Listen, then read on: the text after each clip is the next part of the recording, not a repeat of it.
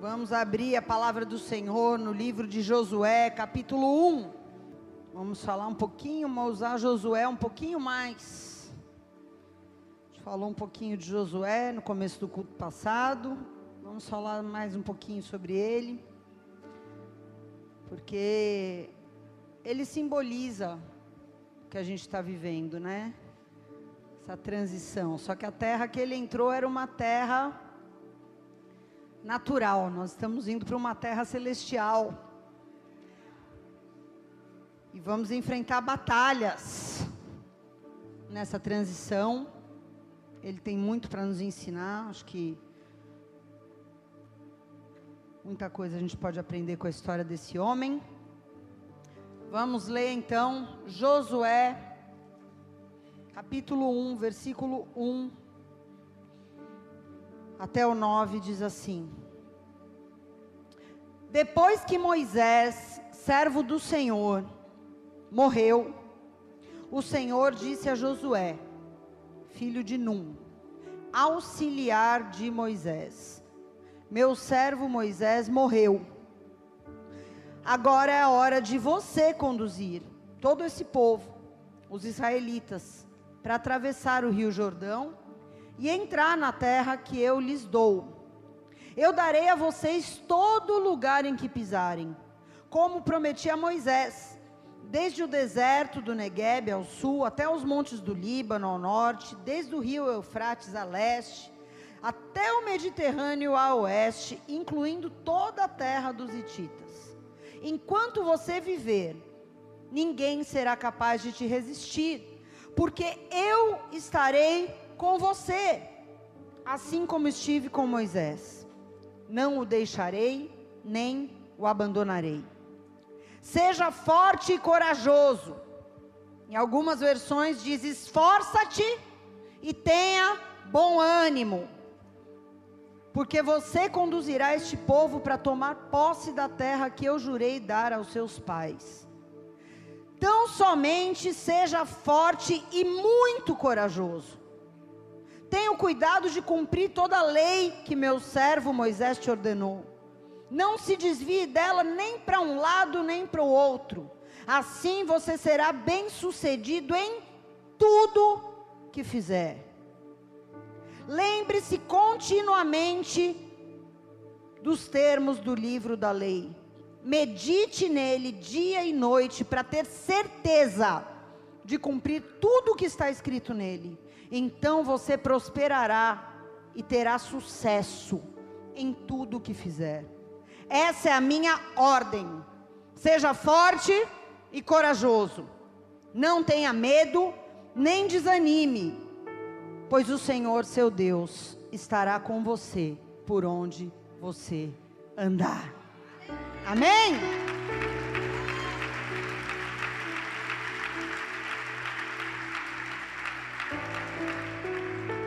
Glória a Deus.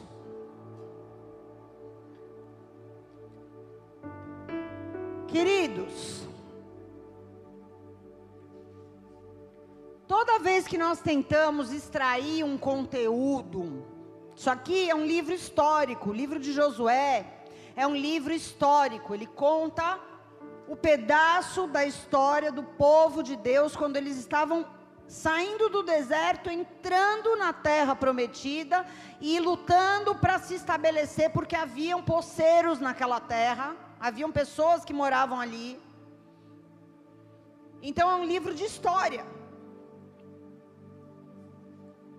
Toda vez que a gente vai extrair uma mensagem espiritual de um livro histórico, é importante a gente fazer três perguntas antes de começar, para contextualizar.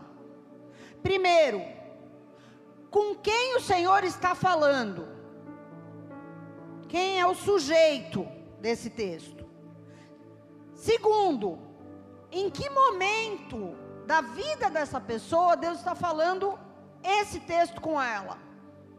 E terceiro, de que forma? Porque Deus fala de muitas formas de que forma Deus está falando.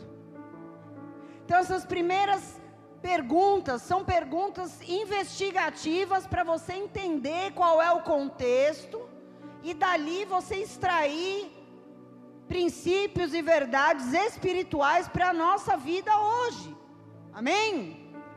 Então, vamos responder essas três perguntas para a gente colocar como base. Com quem Deus estava falando aqui? Nesse trecho que nós lemos, Deus estava falando com Josué. Quem era Josué? Um homem de Deus. Um discípulo que havia sido discipulado, andando lado a lado com Moisés 40 anos no deserto. E vamos lembrar que Moisés foi o homem que recebeu a lei da parte de Deus, então, se ele era discípulo desse homem, ele era alguém que conhecia a palavra de Deus, não era uma pessoa ignorante na palavra. Ele passou 40 anos sendo instruído, sendo ensinado por Moisés. Então Deus estava falando com alguém que o conhecia.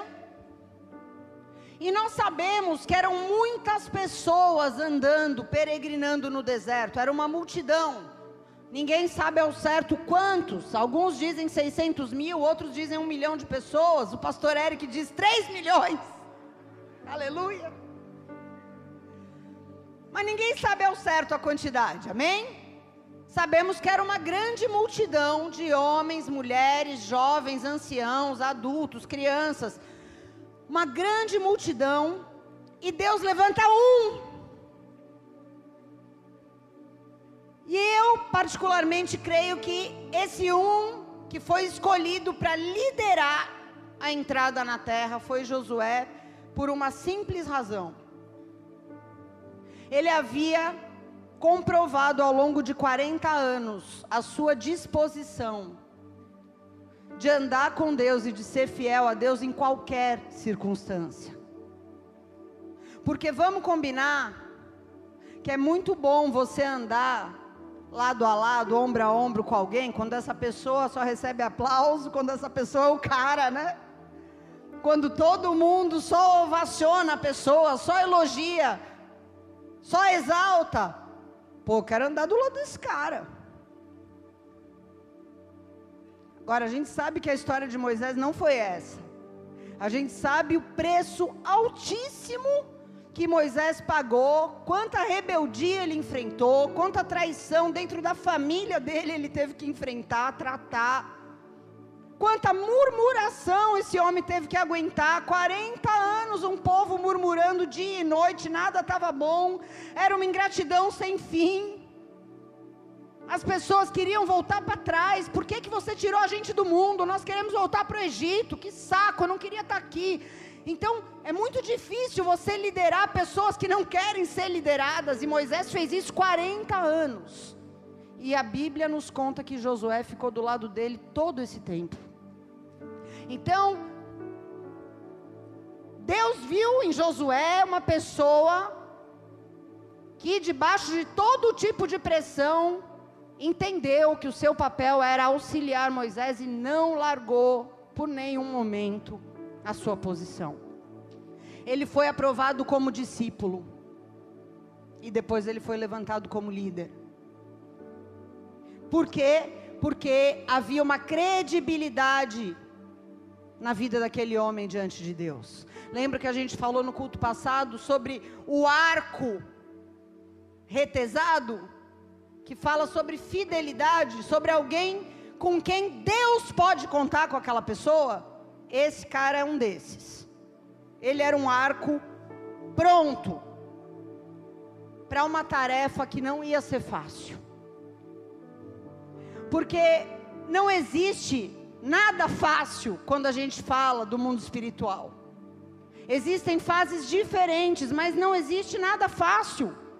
Porque o reino dos céus é conquistado com violência, com guerra, com luta. Porque é necessário passar por muitas tribulações para entrar no reino.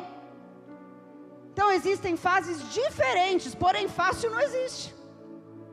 Então seria uma nova fase uma fase difícil. Deus está falando com esse cara, que ele encontrou no meio de uma multidão, como sendo alguém de confiança para que ele pudesse delegar essa tarefa. Ok? Em que momento Deus fala com Josué? No momento de transição, diga transição. No momento de mudança, no momento onde ele ia enfrentar coisas desconhecidas, porque o deserto já tinha se tornado algo familiar. Você, 40 anos é difícil, o deserto é difícil, mas depois de 40 anos você acaba acostumando, né? Até com as coisas difíceis. Depois de um tempo muito prolongado, você acaba sabendo como lidar, como viver ali. E agora eles iam passar para um outro lugar, com desafios diferentes dos desafios do deserto. Então era um momento de enfrentar o desconhecido um momento de transição também, de autoridade espiritual na vida dele. Por quê? Porque agora ele não ia mais ser o auxiliar de Moisés, agora ele ia ser o líder. Uma coisa é você ajudar alguém, outra coisa é você estar à frente. A responsabilidade é muito maior. Amém? Agora ele ia estar respaldado por Deus. Antes ele estava ali guerreando, mas Moisés estava no monte intercedendo, agora não. Deus falou: Eu serei com você. É eu e tu. Eu serei com você. Enquanto Moisés estava vivo, você tinha um apoio, você tinha um conselheiro. Agora, eu estou te chamando para você se tornar esse apoio. Eu estou te chamando para você se tornar esse referencial para outros. Então, aí, dentro desse contexto, vem a mensagem: tão somente esforça-te, tenha bom ânimo, seja forte e corajoso, seja forte e muito corajoso, Josué. Por quê? Porque nesse momento eu estou te empurrando para o crescimento. Nesse momento você vai começar a viver na prática coisas que há muito tempo você tem observado na vida de Moisés. E como é que foi que Deus falou com Josué? Ele falou com ênfase, diga ênfase. Deixa eu te falar uma coisa e grava isso. Toda vez que Deus falar algo muito importante para você, Ele não vai falar uma vez só. Ele vai enfatizar. Nós não lemos até o fim do capítulo 1. Mas se você ler até o fim do capítulo, você vai ver que Deus falou para Josué quatro vezes, não três, quatro.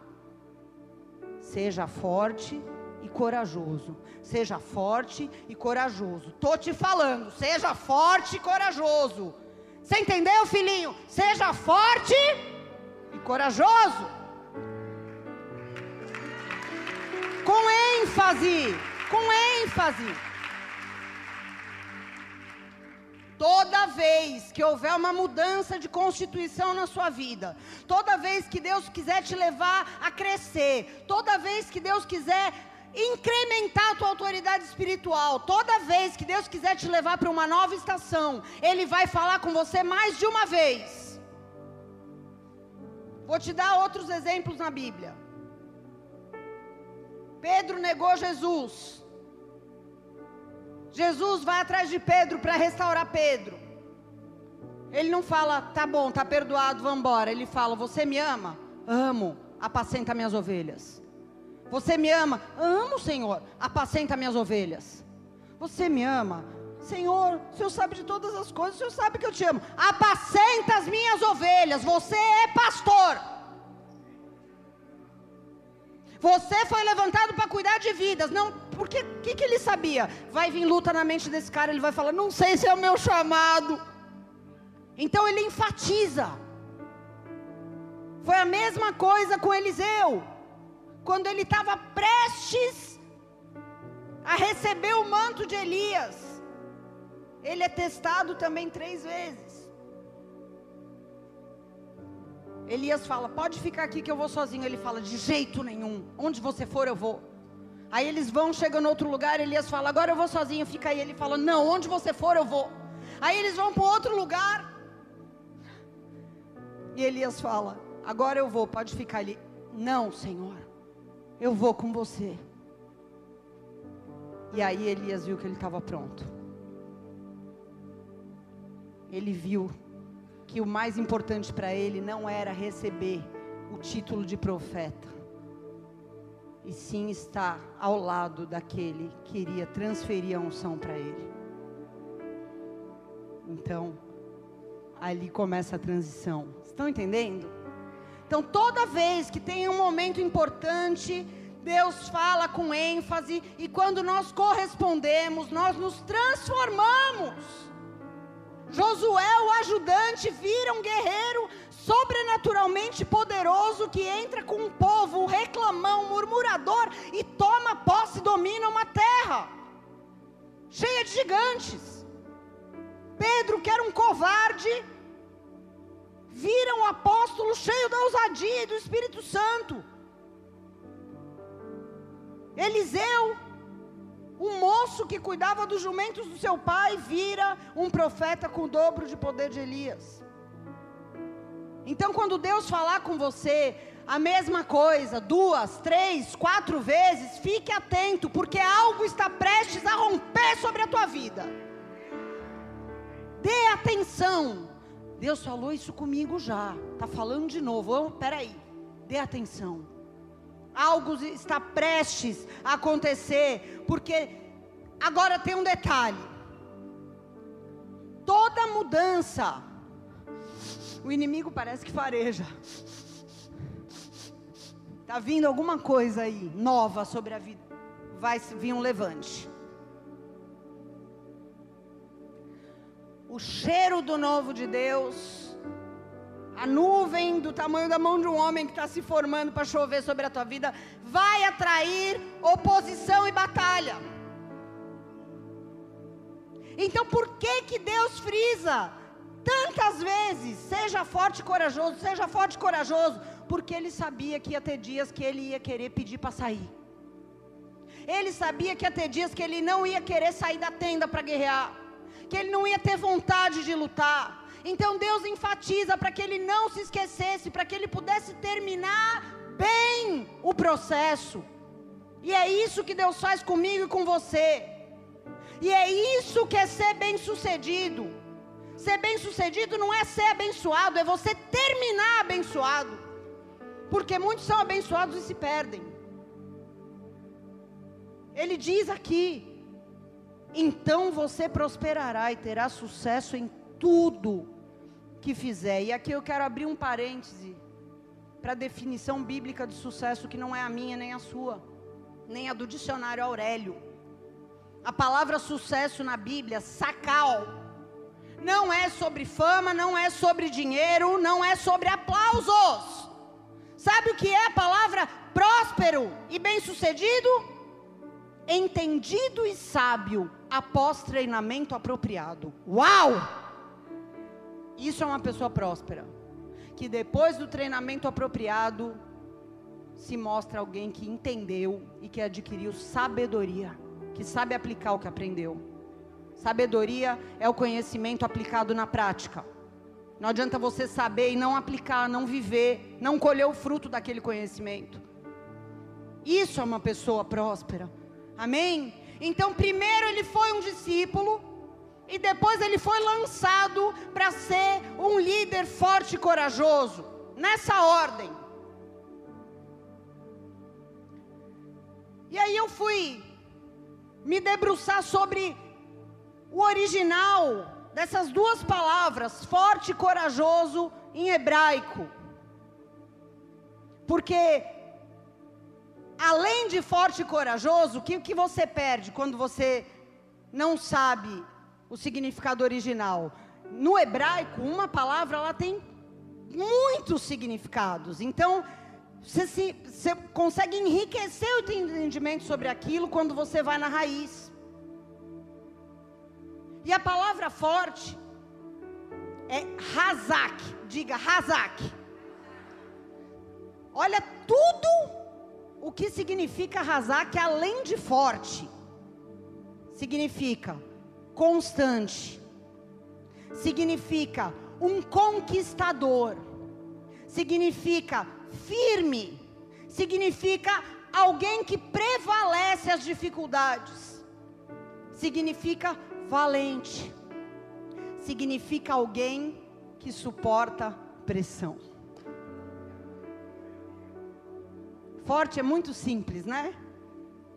Tem muito mais por trás disso daqui.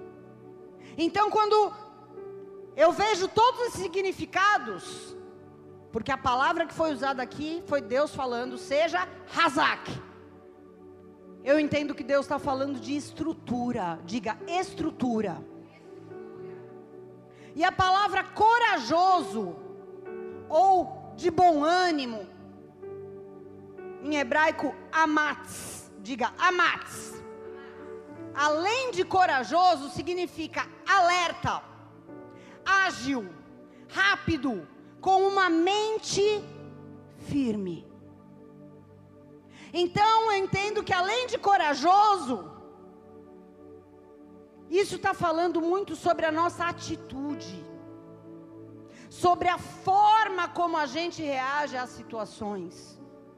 Então, quando ele fala de força, ele está falando de estrutura. Quando ele está falando de coragem, ele está falando de atitude. Tudo bem? E aí eu te pergunto: por que que Deus frisa tanto isso para uma pessoa que já era boa, que já era um guerreiro, que já era temente a Deus? Exatamente porque na hora da guerra a gente pode ceder para a nossa natureza. E a nossa natureza não é força, a nossa natureza não é coragem, muito pelo contrário. A nossa natureza é fraqueza e medo. Eu e você sem o Espírito Santo, sem chance. Por isso o Senhor diz: se esforce porque essa estrutura de força que ele ia precisar e essa atitude de coragem que ele tinha que manter ao longo do tempo, porque foram muitos anos para conquistar essa terra, foram muitas batalhas, foram muitos dias. Por que, que Deus disse: se esforce? Porque isso não é natural em nós. Aquilo que é natural em mim, eu não preciso me esforçar. Eu não preciso me esforçar para sentar com um pote de pipoca e comer. Porque isso é natural. Eu não preciso me esforçar para dormir até meio-dia. Isso é natural. Eu preciso me esforçar para aquilo que não é natural em mim. Isso requer esforço. Aquilo que não é natural em você, a tua dificuldade, vai requerer esforço para a transformação da tua parte. E você vai conseguir, porque assim como o Senhor foi com ele, ele estará com você e não vai te abandonar e não vai te deixar. Ele vai estar com você assim como ele esteve com cada homem da Bíblia que da fraqueza tirou forças. Amém.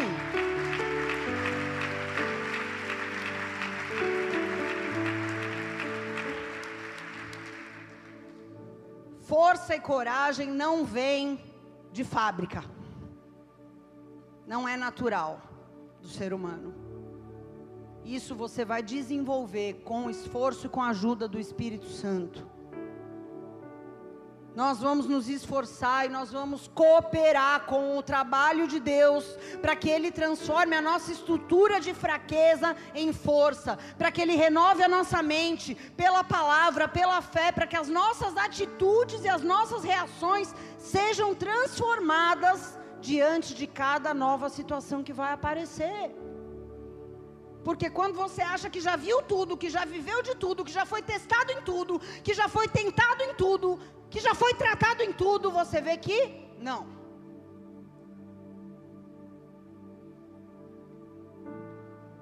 E se você não tiver nesse processo que a gente vai falar essa noite, você vai entrar em ciclos de reprovação. E você vai viver de fraqueza em fraqueza, de medo em medo, de desânimo em desânimo. E era isso que Deus estava querendo prevenir quando ele falou isso com Josué, quando ele está falando isso comigo e com você hoje à noite. Amém? Eu encontrei um único processo, pode ser que tenha outros, com certeza tem, mas um processo que me chamou muito a atenção e falou muito ao meu coração, dentro desse contexto de transformação de dentro para fora, foi o processo onde o carvão mineral se transforma em diamante. Se tiver um slide aí, para a gente mostrar. Quantos sabem que o carvão mineral ele se transforma em diamante? Quantos sabiam disso? Levanta a mão. Quantos não sabiam? Levanta a mão. Meio a meio. 50-50. Tá vendo aqui você tem um diamante e aqui você tem um carvão. O carvão pode se tornar em diamante. Mas todos se transformam? Não. A esmagadora maioria vai morrer carvão. Vai virar cinza. E uma pequena porcentagem vai virar diamante. Se o carvão se transforma em diamante, eu estou dizendo para vocês que a estrutura é a mesma. Se você tomou pau em química, você não vai entender o que eu estou falando. Mas se você se lembrar, a estrutura é de carbono. Tá certo? O carvão mineral ele é feito de ligações de carbono e as mesmas ligações de carbono são as do diamante. Qual a diferença entre eles então?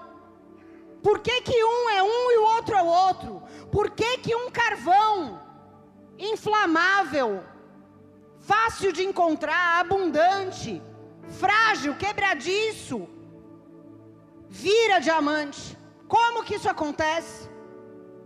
Quais são os fatores que levam o carvão a virar diamante? Diga, dois fatores Pressão, pressão e tempo. Só isso. Pressão e tempo. E assim é comigo e com você. Só a pressão e o tempo vão transformar a tua vida e a minha vida de pessoas fracas em fortes de pessoas covardes em corajosas. Não tem outro jeito, não tem atalho, não tem como. Diamantes são formados em lugares profundos, debaixo de muita pressão, ao longo de milhões de anos, em processos longos de tempo. Só que a gente vive na geração da superfície. Ninguém quer profundidade. Ninguém quer pressão e ninguém quer esperar. Então, por isso que a gente encontra tanto carvão e poucos diamantes. O carvão é fácil de encontrar, é fácil de remover ele do lugar onde ele está. E o que, que nós temos a ver com isso? Nós também somos feitos todos da mesma estrutura. Ai, que pessoa forte, é da mesma estrutura que você. Ai, Elias, homem igual a nós, sujeito às mesmas paixões, diz a palavra, a mesma estrutura que a sua, que a minha. O salmista diz lá no Salmo 103,14 que Deus conhece a nossa estrutura e Ele se lembra que nós somos pó. Nós somos pó. Você é fraco, eu sou fraca. Nós somos de uma natureza frágil, quebradiça, perecível, corruptível. Ah, eu não sou corruptível. Mentira, é sim. Se não for Deus na tua vida, filho.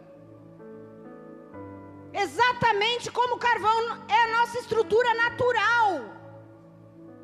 E da mesma forma que o carvão leva pressão, leva tempo para ser transformado, assim somos nós porque só a pressão e o tempo vão gerar a resistência e a maturidade que a nossa vida requer, para que Cristo seja formado em nós e comece a aparecer em nós. Amém? Tem uma frase que falam que não existe gente forte com história de vida fácil. Não existe. Por quê? Porque são as provas, são as perdas, são as dores, são as decepções, são as injustiças, são as frustrações que vão vir como um fogo de tempos em tempos sobre a nossa vida, para nos mostrar se nós estamos sendo ou não transformados. 1 Coríntios 3,11 diz: Porque ninguém pode lançar outro fundamento além do que já está posto, isto é, Jesus Cristo.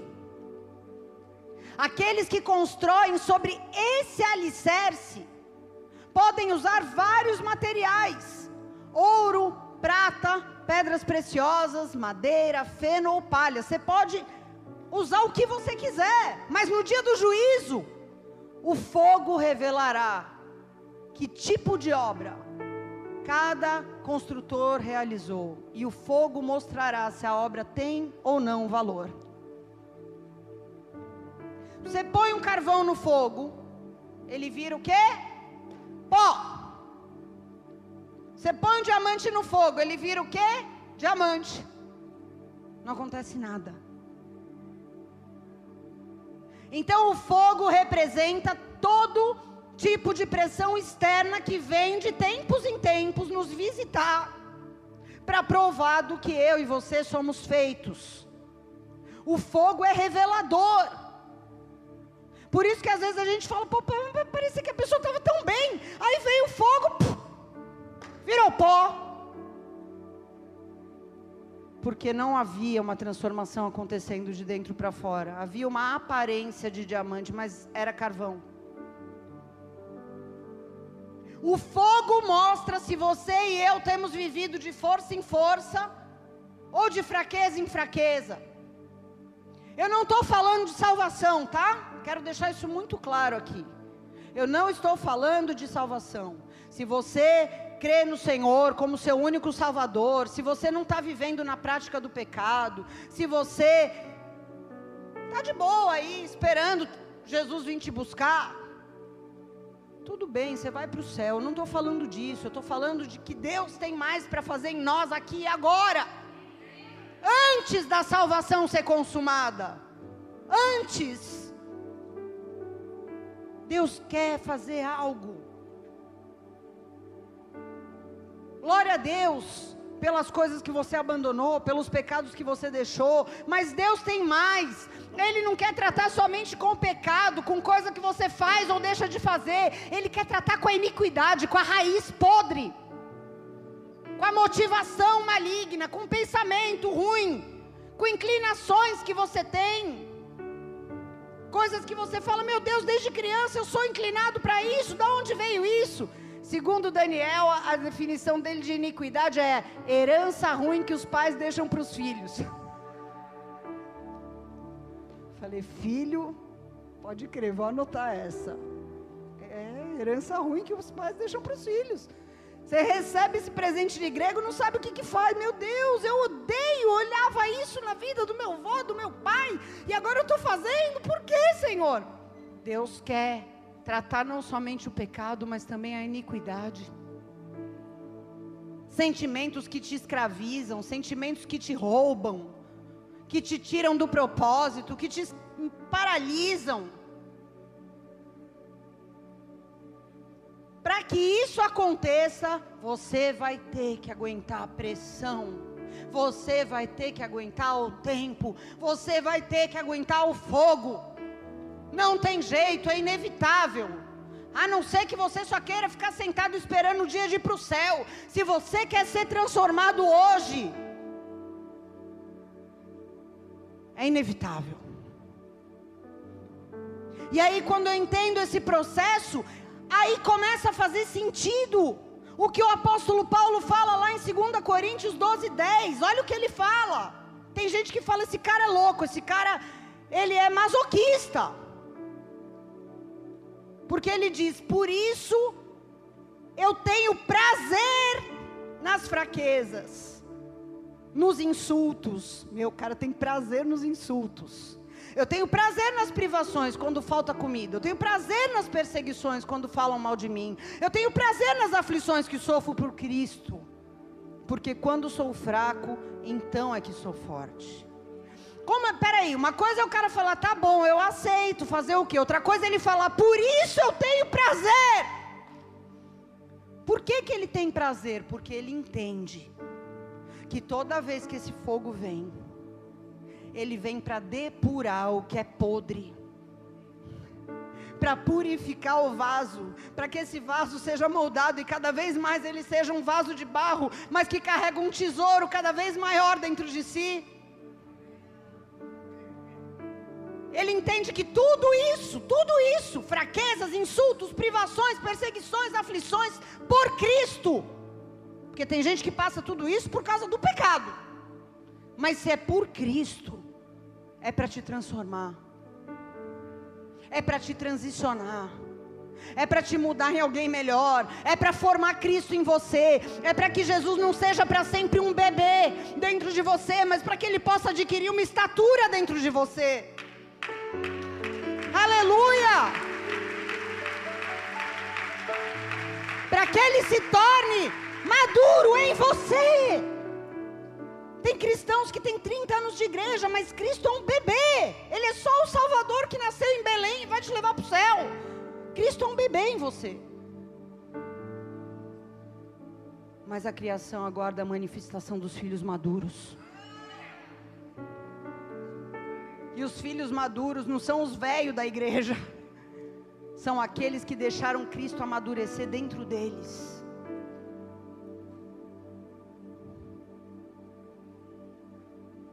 Nós precisamos entender uma coisa: as pessoas acham que conversão é você sair do mundo e vir para a igreja.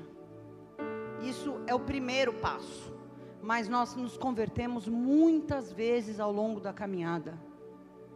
Você vai se converter muitas vezes ao longo da tua caminhada. Não só quando você sai do mundo, Toda vez que você entrar numa fase de transição, toda vez que você entender, cara, não dá mais, eu preciso sair disso, eu preciso crescer. Toda vez que você clamar, Jesus, vem me transformar, porque eu quero passar de fase. Ele vai vir. Mas ele vai vir em forma de fogo, de pressão. Cuidado com as suas orações. Ele virá. Mas diz a palavra em Malaquias 3:2, mas quem suportará quando ele vier? Porque ele será como fogo ardente que refina o metal. Como o sabão das lavadeiras. Lá na Índia as mulheres lavam a roupa na pedra. Lava, lava, lava e bate. Pá. Lava, lava, lava e bate. Pá. Eu vejo esse versículo quando eu vejo aquelas mulheres lavando roupa. Para a gente ficar branco é assim. Por quê? Porque a maldade está incrustada em nós. A iniquidade não é algo superficial, ela está incrustada na nossa vida. Então ele vem, ele vem como fogo de um fundidor. Ele vem como fogo que tira as escórias e fortalece a sua estrutura, porque toda vez que o metal é colocado no fogo, ele sai com a estrutura mais forte, ele fica cada vez mais resistente, ele fica cada vez melhor para afiação. Quem suporta esse fogo? Quem suporta o fogo das longas esperas, das más notícias, das perdas, o fogo do abandono, o fogo da luta financeira, que parece que não tem fim, que parece que não tem saída? Quem? Uma coisa eu posso te dizer: quem suporta esse fogo quem não foge desse fogo, quem continua esperando no fogo, quem continua dançando no fogo, quem continua adorando no fogo, quem não arruma um Judas para malhar no meio do fogo, Porque muitas vezes a gente põe a culpa em tudo e em todos e não entende que o fogo é para nos tratar, para nos depurar. Todas as pessoas, vou voltar aqui para Paulo, usadas para nos insultar, para nos perseguir, para nos afligir, são vasos escolhidos de Deus para nos purificar. É gostoso ouvir e saber disso? Não é, mas é fato. Então não perca o foco, porque quando você desvia o foco do que Deus está fazendo em você, começa a falar, mas fulana fez isso, cicrano fez aquilo, aqui não dá, nesse lugar eu não fico mais, porque você começa a terceirizar, focando no exterior, você perde o foco do que Deus está fazendo no teu interior, que é Deus trabalhando em você. Por isso ele fala aqui para Josué: nem para a esquerda, nem para a direita, foco. Confie no que eu estou fazendo, permaneça em mim, e a sua estrutura vai ser mudada. A sua estrutura vai ser transformada como a de um carvão para um diamante, de dentro para fora. Se você ama a Deus de todo o teu coração, não da boca para fora, porque falar que ama é muito fácil. Mas se você realmente ama a Deus de todo o teu coração, se você quer ser aquele que passando pelo pior deserto, Faz desse lugar um lugar de fontes. Eu quero ler o salmo, esse salmo precisa ler. Salmo 84, 5. Como são felizes os que recebem de ti forças, os que decidem percorrer os teus caminhos, quando passarem pelo vale do choro ele se transformará num lugar de fontes revigorantes.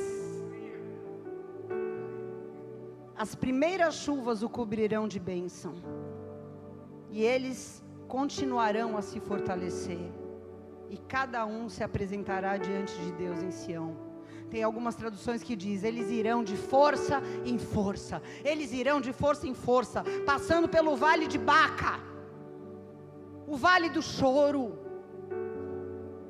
onde muitos morrem pelo caminho, mas aquele que decide, isso é uma decisão. Ei, Deus não faz acepção de pessoas, você que decide. Aqueles que decidem percorrer os seus caminhos, quando passarem pelo vale do choro, vão transformar esse lugar num lugar de fontes. O vale de Baca é um lugar real que existe em Israel, um lugar desértico. E ele diz: esse tipo de gente passa pelo deserto e faz sair fonte onde não tem. Porque eles decidiram percorrer os teus caminhos e crescerão de força em força até se apresentar do outro lado da transição diante do Senhor. Aleluia!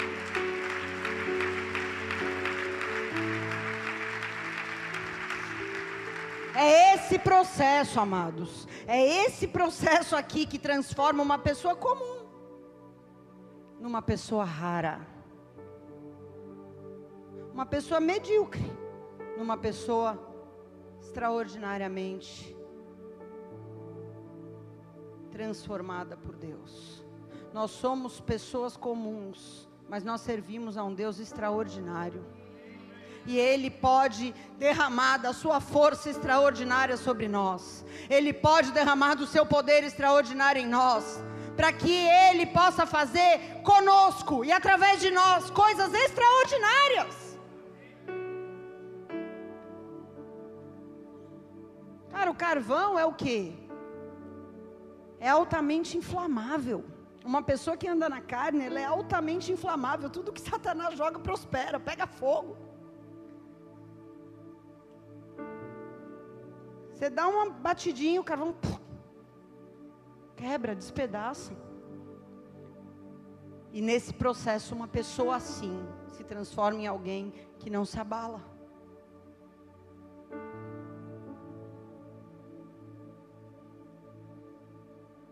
O fogo revela se a pressão e o tempo têm nos transformado ou não.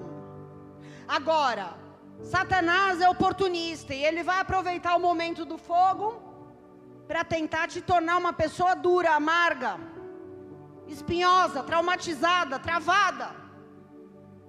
Mas o objetivo de Deus em te passar pelo fogo nunca foi esse, tá? Que fique muito claro. Porque o inimigo ele perverte a cena para que você amaldiçoe a Deus e morra. Para que você acha que serve a Deus em vão. Que não vale a pena esperar, que não vale a pena tudo isso. O objetivo de Deus em te passar pelo fogo é fazer de você forte e corajoso. Mas Satanás vai tentar cair para dentro desse barco para te falar: você é louco, meu irmão. Para que viver tudo isso? Larga disso. Deixa disso. Para com isso. O que, que tem? Não pega nada. Isso é loucura. Religiosidade. Agora é isso. A mesma água que amolece a batata endurece o ovo, querido. A mesma água que amolece uns, né? O mesmo fogo que amolece uns, endurece outros. É a sua decisão. Você decide. Como você responde ao fogo, à pressão, ao tempo no fogo? Ou você endurece ou você quebranta. Ou você se torna maleável, como um purê de batatas, ou você se torna duro como uma pedra.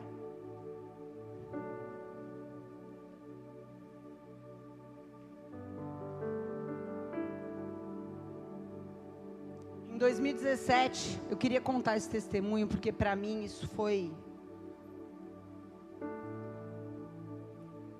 ao vivo o melhor e maior exemplo de pessoas fortes e corajosas que eu já vi na minha vida. A gente esteve numa missão lá no Iraque em 2017. E eu não sei se vocês sabem a história da guerra contra o Estado Islâmico. Acho que todo mundo acompanhou aquela época. Quantos se lembram do Estado Islâmico? Que tocou o terror no Iraque e na Síria, que degolava os cristãos na frente das câmeras. E esses caras não conseguiram entrar numa região ali do Iraque chamada Kurdistão. E quando a gente chegou lá, ainda tinha alguns redutos ainda do Estado Islâmico. Só que no Kurdistão não tinha nenhum reduto. Eles não conseguiram entrar, eles não conseguiram penetrar. E daí, com o passar dos dias, eu fui entendendo por que, que eles não tinham conseguido entrar. Os curdos formaram um exército chamado de Peshmergas, que significa aqueles que enfrentam a morte. Eles se organizaram sozinhos, sem dinheiro, porque o, o curdo não tem um estado. Os iraquianos não reconhecem eles como povo. É como se eles fossem assim clandestinos ali. Mas eles são organizados, eles têm a língua deles, eles têm a cultura deles, mas eles não têm a terra deles, e eles não são reconhecidos por ninguém.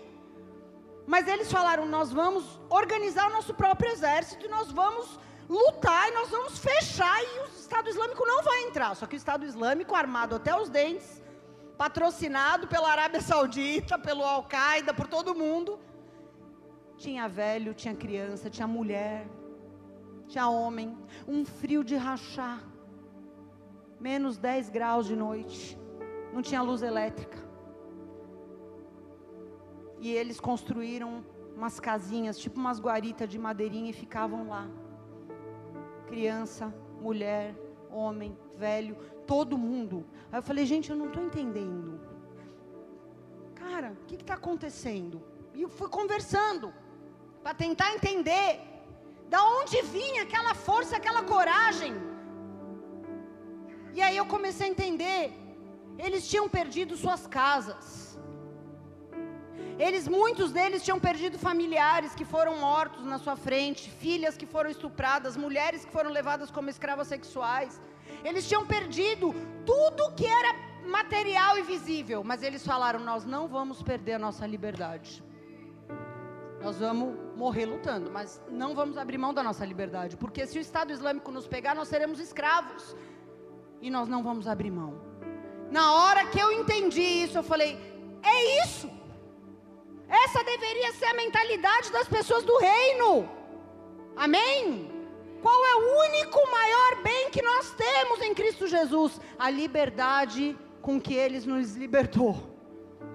A liberdade, cara, Ele me tirou da escravidão do pecado. Nada pode me separar disso. Eu posso perder tudo. Eu posso perder carro, casa, casamento, filho. Posso perder tudo. Eu não posso perder a liberdade com que Cristo me libertou. Eu não posso abrir mão disso. Na hora que eu vi aquele povo sem nada, gente, um frio de menos 10, eles de Havaiana sem meia, com rifle na mão, para defender a sua liberdade. Sangue nos olhos total. E muitos estão negociando por coisas tão idiotas, inúteis. A liberdade com que Cristo te libertou. Ah, não, porque eu preciso ganhar mais, então agora eu não tenho mais tanto tempo. Ah, não, porque meu sonho é casar, então eu vou sair da igreja porque ninguém me entende. Ah, não, porque meu filho é a coisa mais importante da minha vida, então eu não tenho mais tempo para o Senhor. Peraí, cara. Tem alguma coisa errada.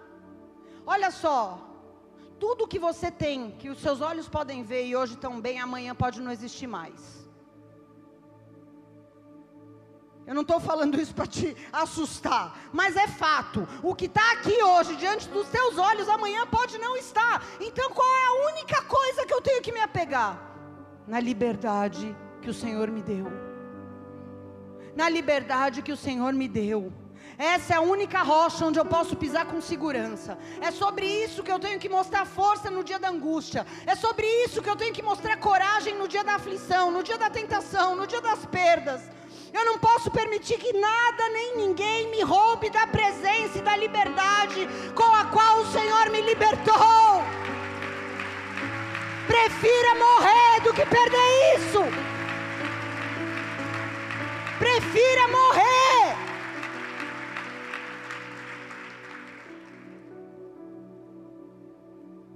Desde o dia que eu vi esse povo lá, direto eu oro isso, Senhor, que eu não tenha a minha vida por preciosa. Que se um dia eu precisar ser presa pelo teu nome, que eu não tenha a minha vida por preciosa. Se um dia eu tiver que perder coisas, pessoas pelo teu nome, por amor do evangelho, que eu não tenha a minha vida por preciosa. Porque isso é o evangelho.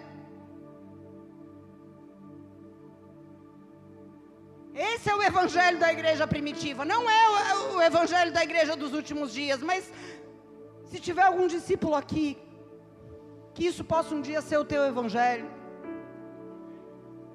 porque você vai enfrentar dor, você vai enfrentar dificuldade, você vai cruzar o fogo várias vezes, e que você não tenha a tua vida por preciosa que o teu eu não seja mais importante que o teu Deus. Que o poder de Deus se aperfeiçoe na tua fraqueza.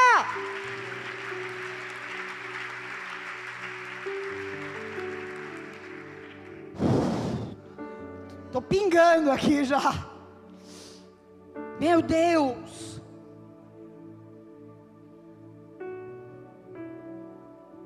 Nós precisamos trilhar a vereda do justo, irmãos. Esse é o processo. A Bíblia tem um nome para esse processo que eu estou falando aqui. Esse processo se chama a vereda do justo. Diga a vereda do justo. Provérbios 4,18 diz: A vereda dos justos é como a luz da aurora, que vai brilhando mais e mais até ser dia perfeito. Quatro e meia da manhã, cinco horas da manhã, trevas, trevas, carvão. Seis horas, um pouco trevas, um pouco luz. Sete horas, meio-dia, sem sombra de trevas. Esse é o nosso processo. Diminuir. Deixar Deus tirar as trevas para que cada vez mais o sol da justiça possa brilhar na nossa vida. Sem fugir do fogo.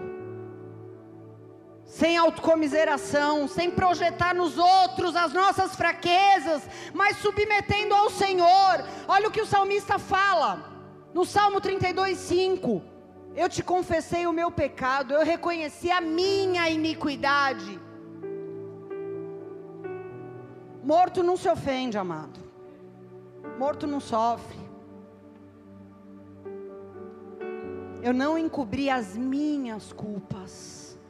Então eu declarei: confessarei as minhas transgressões para o Senhor, e Ele perdoou a culpa dos meus pecados. Quando nós nos apresentamos diante do Senhor, reconhecendo que a iniquidade é nossa, que está doendo porque ainda tem coisa em mim que precisa sair que não é algo ou alguém que me levou a pecar. Quando a gente para de transferir para os outros, então nós abrimos espaço para que o Senhor fala: "Vem, vamos trilhar a vereda do justo comigo". Vamos trilhar a vereda do justo. Vamos para cima. Vamos para cima de uma por uma das tuas iniquidades. Aconteça o que acontecer, traga isso diante do Senhor, para que ele remova transforme a tua fraqueza em força. Transforme o teu medo em coragem. Quando você passar pelo fogo, você não vai mais queimar como carvão, porque uma transformação está acontecendo. Porque você não está pegando um atalho, mas você está permanecendo na, no caminho do justo, na vereda do justo. E tudo vai ficando claro. Você começa a se tornar uma pessoa entendida, sábia que está correspondendo ao treinamento de Deus. Lembra que a gente falou de sucesso no começo? Isso vai acontecendo. A sua vida vai se tornando transparente, clara, como um diamante.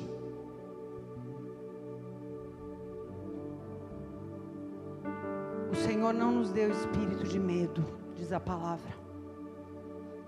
2 Timóteo 1,7 diz: O Senhor não nos deu espírito de medo e de covardia, mas de amor, fortaleza e moderação. Nada é por acaso. Há um propósito. Mas nós precisamos ter clareza do propósito para que ele não seja abortado por nós.